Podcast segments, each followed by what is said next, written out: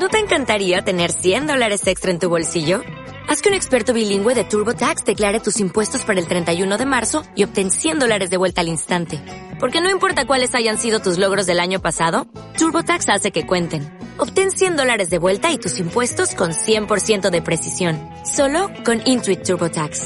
Debes declarar para el 31 de marzo. Crédito solo aplicable al costo de la presentación federal con TurboTax Full Service. Oferta sujeta a cambios o cancelación en cualquier momento. Hola María Santonja, ¿qué tal? Hola Francis Arrabal. Esto de llamarte por el apellido me parece un poco raro, pero bueno. Eh, me puedes llamar arroba Francis Arrabal si no te gusta llamar por el apellido. Claro, arroba queda mucho más natural. Bueno, esto es Untitled Project, el podcast de cine Ibicenco. He conseguido que lo digas tú.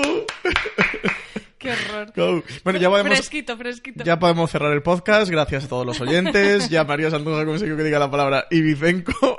Así que ya hemos conseguido el, el- el propósito principal de, de Untitled Project. Bueno, bienvenidos a Untitled Project. Hoy vamos a hablar de los archivos del Pentágono, por su título original, que quiero distinguirlo y destacarlo porque cambia realmente el sentido de la película, que es The Post. Y nada, habrá un minutito de forma breve. Para quien no haya visto la película, es la última película de Steven Spielberg, protagonizada por Meryl Streep y Tom Hanks, que trata... um, ¿De qué diríamos que trata? María trata sobre... sobre Una cómo- cosa sobre la otra. O sea, tratan más del Washington Post, ¿no? De, de su título original, de cómo, eh, bueno, pues el, el- del dilema que tuvieron en el Washington Post al tener unos archivos secretos sobre cómo los diferentes gobiernos de Estados Unidos habían abordado el tema de la guerra de Vietnam y ante eh, la prohibición explícita de Nixon de que eso saliera a la luz con penas eh, mm, no, no recuerdo qué tipo Sí, de era penas el eran. fiscal general de, de los Estados Unidos, ¿no? Había prohibido a- ya al New, Al York, New York Times, Times. Que, eh, que, que se publicaran esos archivos en el periódico. Entonces, bueno, el Washington Post, que en ese momento era un periódico, por decirlo de alguna manera, menor, un poquito menor, y justo en un momento muy importante para la empresa, porque estaban tramitando su salida a la bolsa, pues se plantean eh, si lo publican. Sí, ser un poco, formar un poco los estos históricos, no es spoiler. Eh, esta frase se dirá más veces siempre que hablemos de una peli histórica.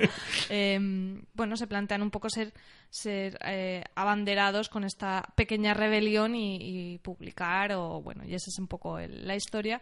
Por eso, de hecho, el nombre, como se ha traducido, a mí no me gusta mucho porque mm, diría incluso que los archivos del Pentágono es casi un MacGuffin. O sea, Sí, sí, sí, no se cuenta casi nada. O sea, se cuenta un poco más de lo que he dicho yo. No entra en el detalle de qué mm, sucede y qué, en qué mintió cada presidente y qué implicaciones y cuántas pérdidas humanas. No, es bastante superficial en ese sentido. Eh, y, y creo que en ese, en ese punto mm, el título, pues el original está mejor, aunque entiendo que entiendo que lo hayan traducido así también. Claro, eh, The Post hace referencia, como en Estados Unidos se le llama el Washington Post, que se le dice el Post, el de, The Post en inglés, y aquí en España eso, pues parece Me que... le- encantaría que le dijeran el post. El post. y, y aquí en España sí que le han puesto los archivos del Pentágono. Yo creo que por aquello de que, bueno, para esos españoles que no saben lo que es el Post, el Washington Post, que no creo que haya mucha gente que no lo sepa, pero bueno, para aquellos que no lo sepan, y bueno, que los archivos del Pentágono... ese tinte más de thriller, ¿no? De Claro, archivos, pentágono, reconocible, ¿no? Para todo el mundo. Pero sí, realmente la película no, no gira tanto en los archivos del Pentágono, sino en, en la situación de la compañía que ahora en, en la película, que yo creo que vamos a empezar ya a hablar de ella con spoiler, vamos a destripar realmente. Bueno, primero vamos a decir qué notas le pusimos, ¿no? En, en Letterboxd, que, pues que como aún hemos grabado tampoco, pues que aún no tenemos las pautas muy claras. Yo. Sí, ver, yo me has interrumpido porque era justo lo que iba a decir Ah, sí, María, pero bueno, ya está. perdona. No, no te voy a disculpar. Eh, Yo le puse, u- le puse tres estrellas y media. Yo también, un 7. Yo también le di un 7 a esta película, que podría haber sido un 6, ¿eh? pero Sí. bueno, la película al final es Spielberg y... Siendo generosos. Para lo bueno y para lo malo se nota Spielberg y, bueno, pues la película está bien dirigida y, y tiene cosas que están chulas. Aunque tiene alguna escena muy mal dirigida, sobre todo al final. Al final tiene una escena que está dirigida y montada, sobre todo, Sí. peor todavía, más, más que dirigida. Sí, más bien. sí. Eh, mm, María, ¿tú recomendarías ver los archivos del Pentágono para todos aquellos que no lo hayan visto? Creo que es una peli muy para todos los públicos, que puede gustar en general, aunque en su principio mm, puede echar para atrás un poco a la gente porque tiene, porque le cuesta un poco arrancar o llegar al punto eh, de la parte de la historia que la gente está esperando ver. Bien, mm, es una peli de muy buena factura. Tienes a Meryl Streep y a Tom Hanks que hacen muy buenos papeles y no, no creo que sea una pérdida de tiempo. A cualquiera que la va a ver va a echar un buen rato, pero tampoco me parece la peli imprescindible de la vida, vaya. Sí, sí, sí. Eh, yo creo bueno que merece la pena verla. Además está en la carrera de los Oscar, que no se va a llevar absolutamente nada. No, porque de Globos de Oro se fue de vacío, tenía seis, Seis. nominaciones, no se llevó nada. Se llevó cero. Y esto, fíjate que nos habla mucho de cómo están cambiando los Oscars, porque esta era peli de Oscars Está total. muy Oscar. Hace 5 o 10 años, esto era, vamos, de las de que se llevaban 8 Sí, Oscars. Esta era trending. Y, Y tiene dos nominaciones y yo creo que se va a ir sí, de vacío. está nominada a Mejor Película y a Mejor Actriz para Meryl Streep. A mí me sorprendió que no estuviera nominado Tom Hanks, ¿eh? No Mm. porque crea que se lo super merece, pero siendo Tom Hanks, siendo el papel que él es y una película de Spielberg, me ha sorprendido. No es un papel no tan típico de Tom Hanks. No es tan de buenazo, es más No, un no, tío no. así cínico. Sí, sí, sí. Se sale más de, de A lo mí que me hace gustó, habitualmente de hecho su me gustó más Hans que A mí Meryl también. De hecho, Meryl Streep me gustó bastante poco, como ahora vamos a comentar en la parte eh, con spoiler. Así que nada, bueno, yo también en cualquier caso recomendaría verla, sabiéndolo que no, que no es la última maravilla de Steven Spielberg. Y nada, María, entramos en la parte con spoilers, sacamos el cuchillo y empezamos a destripar los archivos del Pentágono. Pues no tenemos ninguna sintonía de No, no, no, no, spoilers. esto es. es que has hecho ahí una pausa ese fade out mío es natural. Es que yo hablo así. Yo hablo así. Yo a lo mejor digo, y ahora voy a ir al Mercadona. Y me voy. y me voy a comprar arena para los gatos. y ambientador. Qué pavo que eres. A ver, eh, no sé, ¿qué empezamos hablando? Yo hablaría lo primero de ese De- ritmo, ¿no? De esas dos partes súper diferenciadas, con un arranque que tienes una escena nada más de Vietnam, que como si no te la ponen, totalmente... Sí, por empezar un poquito por la película, o por empezar más o menos por la trama, ¿no? Y de ahí, y de ahí sacamos o hablamos un poquito del ritmo. La película empieza con esta escena que parece casi secuela de Salvar al Soldado Ryan, donde vemos eh, al Spielberg bélico, al Spielberg de Band of Brothers, de Pacific, en una escena muy trepidante que parece que no es de la misma película, ¿verdad? Que se sale muy del tono de la película. No, y además es que como luego no profundizan en eso, te, No. te da un poquito igual. Sí, que ahí tenemos al, al personaje de Matthew Rhys, lo interpreta Matthew Rhys, el protagonista que muchos conocerán de, de Americans, en el que es uno de los, si no fallo el cargo, que, que seguramente falle, eh, oyentes, uno de los observadores de la CIA, creo, o del gobierno de los Estados Unidos en la guerra del Vietnam, bueno, que le piden elaborar un informe y que luego harán un informe de todo lo que, de todo lo que ha pasado. ¿Qué pasa con, este informe? Pues que, luego el, personaje que interpreta Matthew Rhys, ante ver las declaraciones y el comportamiento de las diferentes administraciones de los gobiernos de Estados Unidos con respecto a la explicación de lo que está pasando en la guerra del Vietnam y la explicación que le están dando al pueblo norteamericano, deciden, o este personaje decide, y, eh, fotocopiar todo el, todo el archivo y filtrarlo, que lo va a filtrar prim- prim- primeramente al, al The New York Times, al periódico y a partir de ahí, bueno, pues los papeles se van a hacer, se van a empezar a hacer públicos y ya se empieza a, a desenredar toda la trama. En esto tenemos a un Washington Post que atraviesa una, una, una decisión muy difícil para la, la empresa. El, el fundador del Washington Post había muerto, había dejado la compañía. Bueno, hacía ya como unos años, Sí, eso se supone sí, sí. que es unos años atrás. Habían muerto hace varios años, o sí, quizá una década, ¿no? O sea, sí, Sí, sí, se ha muerto hace que, tiempo. que el personaje de Meryl Streep lleva las riendas del periódico de hace un tiempo, pero bueno, es una parte como importante de entender el personaje que ella no estaba predestinada a estar en, esa situación, en ese cargo que ahora ostenta. Y bueno, tenemos eso, la, la compañía en una situación complicada, con la salida a bolsa para dejar de ser un periódico, un periódico local y aspirar a ser un poquito más. Y en toda esta situación, bueno, pues sobrevienen el tema de los archivos del Pentágono. A mí me gusta mucho lo que en este contexto dice el personaje de Tom Hanks de quiero dejar de leer la noticia de los demás Y para dar mis propias noticias, ¿no? sí. Eh, aquí creo que, que a partir de aquí podemos abrir muchos debates. Uno sobre la democracia interesante que creo que tiene la peli. Otro el papel de Meryl Streep, el, Mm. el personaje que interpreta. Y otro es el ritmo de la película. ¿Cuál, cuál, por qué melón quieres que empecemos? Eh, yo empezaría por el ritmo, como te decía, porque casi que... No no es que me cargue la primera parte, entiendo que es muy importante porque es eso, la peli se llama The Post y que te hablen todo el tema de, de, mm, de cómo está su situación financiera es importante y también necesitas entender al personaje de Meryl Streep que tú me dijiste, ¿no? En el cine, que es que te estaba resultando muy antipático. y es verdad porque ves a esta mujer que está ante una situación pues m- muy crítica de una de- que, que al final hizo historia no por porque eh, al final la- los jueces dieron la razón a, a, los periódicos fueron The Post fue un poco el iniciador de una pequeña rebelión a la que se unieron después muchísimos otros periódicos que publicaron también los archivos Y que luego acabó en el famosísimo hito. Watergate que, desembocó en la dimisión de, de- de Richard Nixon. Y ella está ahí un poco viéndolas venir con sus trajes elegantes, dando fiestas de jubilación de cualquier pez gordo. Pero claro, si tú no entiendes a ese personaje, aunque luego Spielberg ya te hará tres escenas explicándotelo. Sí, sí. No, no, no, no. Un poco de los Ni nervios. problema ninguno. Spielberg nos lo va a explicar bien explicado. Claro, resulta un poco antipático, pero, pero bueno, a mí, a mí sí me gustó mm, el personaje, lo veo muy retrato de una época, ¿no? Siempre está en reuniones en la que ella es la única mujer, eh, se la hace de menos y bueno, es lo típico de, de la profecía autocumplida, ¿no? Si siempre te están diciendo que tú no vales, te acabarás creyendo que no vales, cuando luego, pues al final sí, eh, es un poco lo que, lo que le dice la mujer de Tom Hanks. Tú estás siendo muy valiente, pero tú aunque pierdas tu trabajo, esto lo que te hace es ponerte una medalla, la que se está jugando su patrimonio, el legado de su familia, eh, su empresa, es, es el personaje de Meryl Streep. Sí, yo tengo dos problemas con el personaje de Meryl Streep, que, que se llama Kay Graham, que es un personaje, bueno, eh, real. Eh, uno por Meryl Streep, creo que ella está muy impostada en todo momento, Tiene que está un muy... sobreactuado, ¿verdad? Meryl Es que Streep le haciendo llegan- Meryl Streep.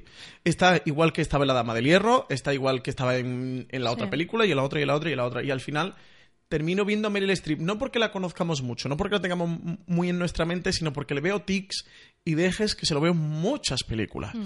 Por eso creo que su nominación a los Oscars no es para nada justa, que al final no entiendo qué pasa en Hollywood ni qué pasa en la Academia de los Oscars, que siempre la tengan que nominar, que es muy buena actriz. Si no hace falta. Pero hay mm, si no lo va a descubrir nadie. también. Claro, hay muchísimas otras actrices buenas haciendo trabajos más atrevidos, más rompedores, También más innovadores. plantearnos para qué sirven los premios, si es para reivindicar también cosas y que se descubran cosas o para decirme que lo hace muy bien. Sí, a mí me siempre, parece, no sé, me parece bien que aunque sea Meryl Streep, que sea muy conocida y muy famosa, si es el mejor papel, que esté, o de los mejores, que esté nominada y que le den el Oscar. no. A mí eso no me parece mal. Pero no creo que esté, no creo que esté también Meryl Streep. Entonces eso tengo por un lado eso del personaje. Y luego por otra parte. Bueno, eso no es del- bueno, sí, del personaje. Sí, bueno, de- de- o de su papel dentro de la película. Y luego, por otra parte, en cuanto al, al personaje, eh, yo te lo decía porque en el cine, eh, bueno, sabes que en la butaca no para de removerme, porque se me hacía muy incómodo y muy difícil de, de ver a esta Kay Graham. Eh, y tú me decías, pero bueno, es que es así el personaje. Digo, sí, sí, o sea, eh, lo sí, que, que no quiero... te parece que esté mal explicado, No, no, sino que te irrita para igualmente. nada, para nada. Sí, sí, el personaje está muy bien perfilado y, el- y está muy bien desarrollado, pero es esa persona que, que yo por mi carácter en la vida real la cogería de la pechera y diría, coño, espabila, ¿sabes? Y, y- y la zarandearía. Y con esta que Graham es que a lo mejor suena muy grandilocuente, pero es que tiene a la democracia de Estados Unidos en, en sus manos casi. Sí, suena muy grandilocuente. Podría haberlo dicho Spielberg. Podría mía, haber... vamos. Spielberg aprobaría este comentario. Eh, pero tiene en jaque casi que la democracia de los Estados Unidos, de que los presidentes, desde el alabado John Fitzgerald Kennedy, están mintiendo al pueblo de los Estados Unidos, que los jóvenes norteamericanos están yendo a morir a Vietnam, realmente para nada, y ella está dando fiestas, sonriendo y, y- y que un, poco, apavada, que dices, tía, excesivamente espabila". boba- bobalicona. Es Yo que es muy que- que le importante lo que está pasando por tus manos. Espabila. Le una cosa es que le cueste decidir y otra cosa es que esté dando fiestas. Es como dos puntos un poco... Entonces, bueno, si el personaje era así, que, que realmente no, no, no conozco tanto de la historia, ni, ni mucho menos sobre Kay Graham para en este punto valorar, si el personaje era así, pues, oye, Chapó está muy bien trasladado a la película, pero a mí era un personaje que verlo me ponía tremendamente nervioso y que, y que evidentemente me, me costaba mucho empatizar, que esto no hace de menos a la película, ¿eh? sino estoy expresando cómo me sentía con, con toda esta parte de la trama. Eh, sin embargo, Tom Hanks, que es el que interpreta a Ben Bridle, hace como la cara opuesta, ¿no? Es el periodista, es el, creo que es el editor jefe, ¿no? Del Washington Post, que intenta en todo momento mm, que el periódico sea importante, eh, sacar em, la noticia, como abanderar o liderar todo lo que, lo que está ocurriendo. Así que es un personaje que creo que es bastante chulo, que a Tom Hanks le da un poquito de más juego de lo que últimamente le estaban dando sus personajes. Yo recuerdo en los últimos años mm, gente como el eh, Capitán Phillips, ¿no? Eh, cuando mm, que, que interpretaba a este protagonista que era todo tan blanco y tan bueno y tan puro de héroe norteamericano que me sacaba un poco de mis casillas y aquí en este Ben Bradley sí que o Bridle o Bradley no sé bien cómo se pronuncia sí que sí que le da un poquito una vueltecita y hace a Hanks que se pueda lucir un poquito más. Eh, María estamos hablando al principio del tono de la película que lo hemos aparcado y claro yo creo que aquí hay una cosa muy importante de cómo interpretemos o en qué género enmarquemos o cómo interpretemos que, que se desarrolla este de post o estos los archivos del Pentágono. Si entendemos que es un drama histórico, de alguna manera, o si es un thriller histórico. Es que de thriller tiene poco. O sea, yo lo hubiera, hubiera esperado más. eh, la escena de esa noche donde ellos reciben, tienen, no sé, me lo invento, 48 horas para hacerlos, sacar los artículos, etcétera. Tiene un punto de thriller, pero claro, te da tanta bajona eh, la otra con la fiesta, ¿no? Que, que te cuesta un poco entrar en la parte de thriller. Y como tiene ese cambio de ritmo tan bestia de toda la introducción larguísima del contexto de en qué situación se encuentra el diario, me costaría mucho catalogarla como thriller. Tampoco sé si es lo que se pretende. Si es, si es el género al que se aspiraba, no me parece que esté especialmente conseguida. Iría más, para, como dices, a lo mejor un drama histórico Yo creo que el, de periodismo. ¿no? que la película tiene un problema interno propio y es que creo, eh, desde mi opinión, que realmente no sabe qué ¿Qué tipo de ser, película no? está siendo. Claro, no sabe porque a veces es un, un thriller eh, casi que de espías en el que cómo empieza la película y cómo arranca, ¿no? Sobre todo la- los primeros Sí. 15-20 minutos de la película cuando saca el, el maletín con los, los, archivos. los archivos y se lo da a una mujer y una mujer a la que le pagan va y lo lleva al New York Times y lo filtran. Y esto luego, aparte del arranque, a lo largo de la película, lo va teniendo en escenas sueltas y tiene esa mecánica thriller y creo que es lo que le pide a la película, a este caso, bueno, recordemos Todos los hombres del presidente, que es la película de Alan Pakula, que es, bueno, la flecha directa, ¿no? La referencia también más fácil y más evidente para estar los archivos del Pentágono. Y eso lo va teniendo en partes, pero en otras partes eh, lo digo que, que los- lo, mantiene la película en partes porque cuando están los periodistas, cuando los periodistas del Post también le filtran a través del personaje de Bob Odenkirk, consiguen partes de, de estos archivos, de la cierto, documentación real. Odenkirk está genial. Bob ¿eh? Odenkirk está fabuloso, como siempre en todo.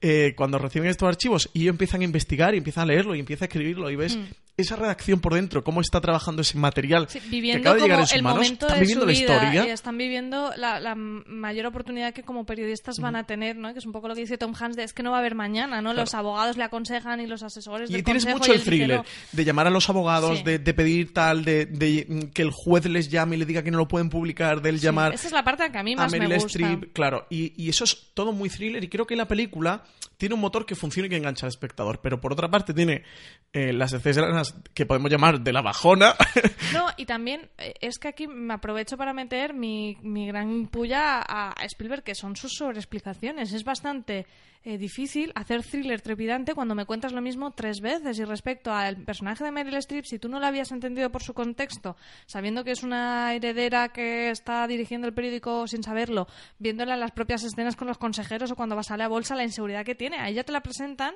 eh, despertándose, rodeada de papeles, pre- preparándose un speech para ir a los inversores y luego quedándose muda delante de esa mesa de inversores y sin poder decir nada. Ahí ya me estás explicando lo que le sucede al personaje. No me hace falta que luego ella se lo verbalice a la hija, que luego la mujer de Tom Hanks le diga cómo es el personaje de Meryl Streep y luego Tom Hanks se lo diga a odiosa. Meryl Streep diciendo ya te he entendido y vuelve a decirlo. Claro, es muy difícil hacer thriller cuando me estás contando, metiendo ese tipo de escenas que a mí me repatean, es el, el Sí. que me parece el Spielberg más turras y no me gusta. sí, justo por, por la escena Que que, acabas de el para, más comentar. para todos los públicos, Sí. pero a mí no me gusta. de la mujer de Tom Hanks, mi, mi- mi gran odio a Spielberg en esta película es que utiliza a Sarah Paulson, que es una de las mayores Para estrellas no para, mí hacer que ahora nada. mismo, para- solo para meterla en esa escena con Tom Hanks en el que le vuelve a explicar por vigésima vez quién es Kay Graham, ¿no? Y dices, Sí. por Dios, tienes a Sarah Paulson y para, para esto llevar la has sándwich, fichado a la para película. llevar sándwich a la puta, redacción. Steven Spielberg.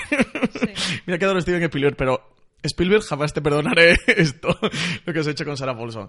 Eh, sí, sí, estoy totalmente de acuerdo contigo. A ver, tiene una parte guay de la peli, eh, con el personaje que Graham, que creo que además en este 2017, con todo el movimiento que hemos tenido del Me Too y con todo lo que ha pasado a través de Harvey Weinstein, e incluso en la serie de televisión con el empoderamiento femenino y de Handmaid's Tale y Big Little Lies, creo que la película al hilo de esto tiene una cosa chula, que es que a través de este personaje que Graham te cuenta mucho cómo esa sociedad de los años 70 eh, está el patriarcado, ¿no? Está dominada por los hombres, e incluso tenemos esta escena en la que ella se queda muda y es un hombre el que sale a salvarla, ¿no? El mansplaining de, bueno, mm, cómo ella, la sociedad o sea, porque su padre era el dueño del periódico y el padre, en vez de dejar el periódico heredado a ella, se lo deja a su marido.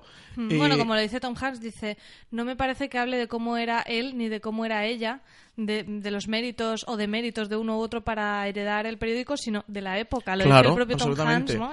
Y, se lo deja al marido y ya cuando el marido muere es cuando le viene a ella. Entonces, claro, ella se encuentra en una situación de que en su vida nadie le ha dejado hacer nada, que ella se ha criado. Ni trabajaba, era una señora bien y ya. Ella se ha criado eso como una hija de bien y luego como una señora de bien en el que se dedicaba a organizar fiestas de la jet set, de la alta sociedad mm. norteamericana, y en la cual la sociedad la había relegado absolutamente a un segundo plano.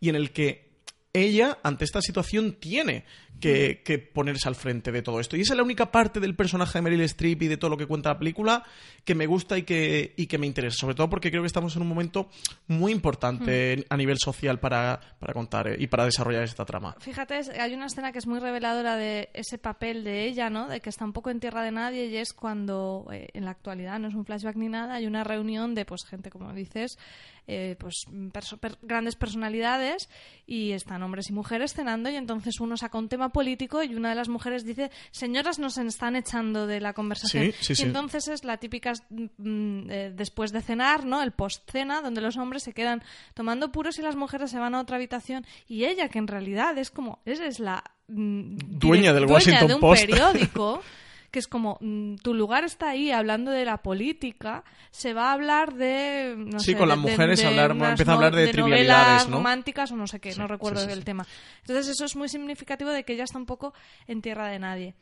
A mí esa parte de la película es la que más me gusta. Y creo que de hecho es la que mejor elaborada, desarrollada y la que mm. tiene la idea más clara de lo que realmente te quiere contar. De, de cómo utilizan el papel de Key Graham en esa época y que te lo tienen que explicar y mm. ponerte en contexto para que tú entiendas todas las dudas que ella tiene siempre eh, y entroncarlo con lo que con, el debate que hay actualmente en la sociedad, con el papel de, la mujer. Y luego hay otro tema, eh, ya fuera del tema de la mujer, que es el de la convivencia del periodismo con el poder, ¿no? Todas esas relaciones de Tom Hanks que te cuentan que él era muy amigo de, de, John Fitzgerald Kennedy. Kennedy y de Jackie Kennedy a un nivel muy íntimo. De hecho, tiene casi un spin-off de, de, Jackie, de Jackie, de la película Jackie de Pablo Larraín en esta película porque te cuenta... El momento del vestido rojo. El momento exactamente del, de cómo vive el duelo o empieza a vivir el duelo Jackie Kennedy hmm. eh, en, en, compañía de este Ben Bradley que era amigo de, de la familia. Y después cuando el personaje de Meryl Streep en realidad tiene una amistad también muy fuerte. Muy, muy, cercana con, el, con el, político que se ve, uno de los políticos que se ve afectado. con Robert McNamara, creo que era, ¿no? McNamara, que fue el. Que es la persona que encarga este. Eh, el archivo precisamente del Pentágono, este, ese este informe. Entonces, ese tema. Mm, eh, también está en la peli y me parece muy interesante un poco cuando ellos dicen, bueno, es que hay que separar, ¿no? No tenemos que estar aquí para reírles eh, las gracias a, los hombres poderosos, sino para estar vigilándoles, ¿no? Esa, creo que ese subtema que tiene la peli al final es uno de los grandes de las grandes premisas que tienen las pelis de mm. periodistas que hablan de eso no de, los abanderados de la verdad y de y de poner en jaque siempre al que tiene el poder y de que la, ciudadanía siempre esté por delante. La película tiene esa dualidad que me gusta mucho porque por un lado ensalza el periodismo y la labor periodística también en una época también un 2017 en el que estamos que no sabemos el periodismo hacia dónde va y que muchos casi pensamos creemos que realmente el periodismo murió a finales de los 90 y y, toda la situación actual que está viendo el periodismo, eh, con eh, ese ensalzamiento te lo, te lo, contrapone a cómo el periodismo muchas veces ha, ha, tenido esa connivencia con el poder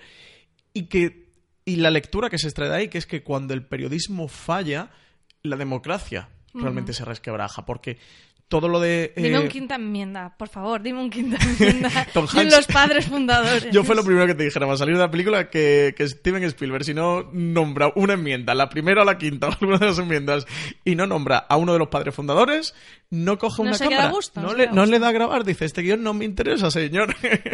eh, bueno, en lo que te estaba comentando del de, de, lo de la, de la democracia, ¿no? Que, que, sí que creo que tiene la película ese punto chulo de, de contarte de cómo cuando, cuando el periodismo realmente no hace su labor, cuando el periodismo desaparece, la democracia se resquebraja porque el periodismo es la forma de, ponerle cortapisa ¿no? a, esos, a esos políticos. Y cuando los dos se unen, como pasa en esta relación que te cuentan del, del personaje Tom Hanks con John Fitzgerald Kennedy, pues claro, todo lo del, toda la guerra del Vietnam queda tapada, queda soterrada y con la connivencia realmente, aunque ellos no lo, en ese momento no lo conocían lo que estaba pasando, pero también el personaje de Tom Hanks se plantea mucho a lo largo de la película de es que realmente no, nosotros no podíamos ser ser amigos de los poderosos, No. porque, porque se dan situaciones como esta y nuestra labor y nuestro deber es con la sociedad y es con la democracia, no es con los, con los que mandan, ¿no? Entonces, esta parte sí que quizás me, es de las que más me gusta de, de la peli.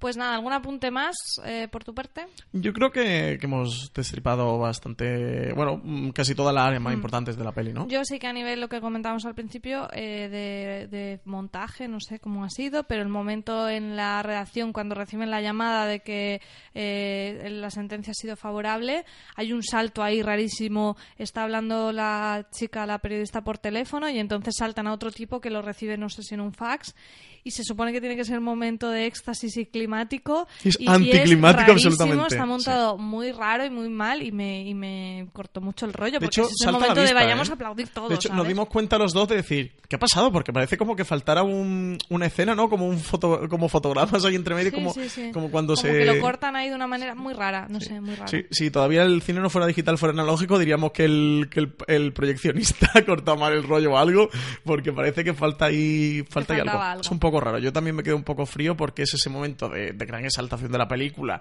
en, el que, en la que ellos ganan esa batalla que han emprendido con tanta valentía y, y te quedas como un poco, ah, ah, que, que le han dado el veredicto favorable. Ah, pues muy qué bien. ¿no? Pues dos horicas que hemos pues echado, pues ya está. majísimas. Pues nos vamos para Hasta casa ya. ya está todo hecho, vámonos para casa. Y, y sí que es un poco raro esa escena. Bueno, como solo comentario de curiosidad, la cantidad de estrellas de televisión que hay en esta película de Spielberg, ¿eh? Está. Alison Brie, Bob Odenkirk, que hemos comentado. Sarah Paulson, Matthew Rhys, Carrie Coon, Jesse Coon, Plemons. Bueno, hay una lista interminable. En Michael Stuhlbarg, que también ha estado últimamente mucho por televisión, a ver, que también son estrellas de cine, pero que han tenido últimamente, los últimos dos, tres años, papeles muy importantes dentro de series, papeles protagonistas, en series muy destacadas. Pues nada, María, hasta la siguiente película, ¿no? Pues eso, que nos dejen estrellitas, reseñas en iTunes, que nos comenten por Twitter si han visto la peli y qué les ha parecido y que nos den sus razones a favor o en contra de este de post o los archivos del Pentágono. Nos pueden escribir a arroba maría barra baja, lo siento, santonja y a arroba francis arrabal. Nada, emprenderemos una campaña aquí todos los a- ante- a ver, los Untitled Projectors. Joder, Be- Believer suena por joder, nos tenemos que haber puesto Justin Bieber en nombre del podcast porque Believer suena más, más guapo. Sí, y más A- fácil, Untitlers. A partir de ahora los fans de Untitled Project son los Untitlers. No, por Pues, favor. todos los Untitlers vamos a hacer un chain.org para esa arroba María Santoja, esa señora que la reviento por haberte quitado en la cuenta de Twitter, que Twitter la expulse y, y, te- y te nombren a ti honorarias de arroba María Santonja oficial. en favor de la democracia A favor de la democracia. pues nada, María, a seguir viendo muchas pelis y hasta el próximo, hasta la próxima película. Hasta luego, chao.